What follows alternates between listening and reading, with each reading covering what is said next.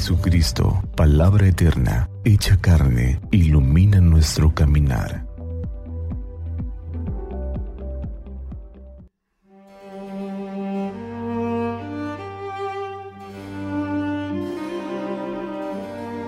Martes 15 de marzo, segunda semana de Cuaresma.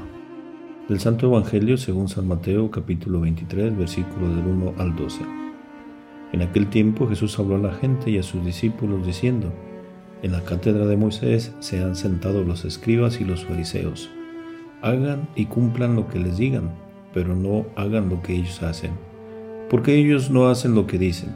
Ellos hacen fardos muy pesados e insoportables y los cargan a la gente en los hombros, pero ellos no están dispuestos a mover un dedo para tocarlos. Todo lo que hacen es para que los vea la gente alargan las filacterias y ensanchan las franjas del mando. Les gustan los primeros puestos en los banquetes y los asientos de honor en las sinagogas, que les hagan reverencias por la calle y que la gente los llame maestros.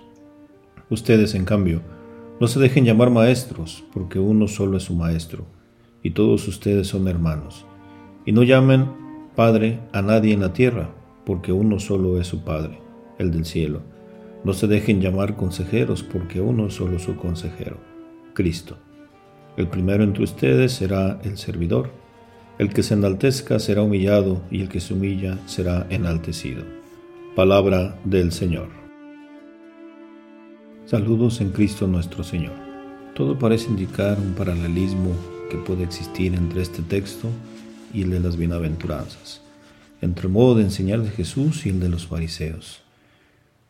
En su novedad paradigmática, ese déjà vu de estos, Jesús no trae una nueva religión o una reforma de la ley de Moisés, sino anunciar que el reino de Dios se ha hecho presente como un don precioso de amor y liberación, pues es esto y no otra cosa el sentido de la ley. El problema es que los fariseos y los maestros habían convertido la ley y los profetas en una sufrida obligación para el pueblo fiel obligación y ritos en los que ni ellos mismos creían. Y Jesús denuncia esta hipocresía con severidad y desde su autenticidad como maestro que viene de parte de Dios, que habla con convicción y autoridad desde el ejemplo de su vida. Pero el texto del Evangelio es también una crítica para nuestro día y en nuestra iglesia, que consideramos hay muchos maestros y conciben su ministerio pastoral o su pertenencia a un grupo o coordinación a un grupo, en referencia a Cristo, único y verdadero Maestro, sino desde su propia autorreferencia. En este sentido, es muy significativo que uno de los títulos del Papa es el siervo de los siervos de Dios, aunque muchas veces se ha utilizado como signo más bien de poder que de servicio. El Papa Francisco ha criticado siempre mucho ese fariseísmo y este clericalismo, y la excesiva forma de vivirlo en la iglesia.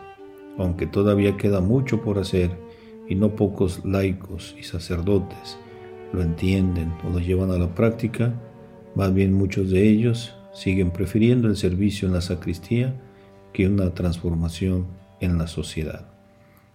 Hay mucho que dar por parte de nosotros, una respuesta encarnada cuando alguien venga a preguntarnos sobre Jesús, cómo encontrarlo, cómo descubrirlo, cómo sentirlo, por su mensaje, por su doctrina, por su misericordia. Ojalá sea una respuesta propia desde la misma vida, hecha sacrificio, inmolación de nuestra propia carne. Idea tomada de Alessandro Pronsato del libro Evangelios Molestos. Que así sea.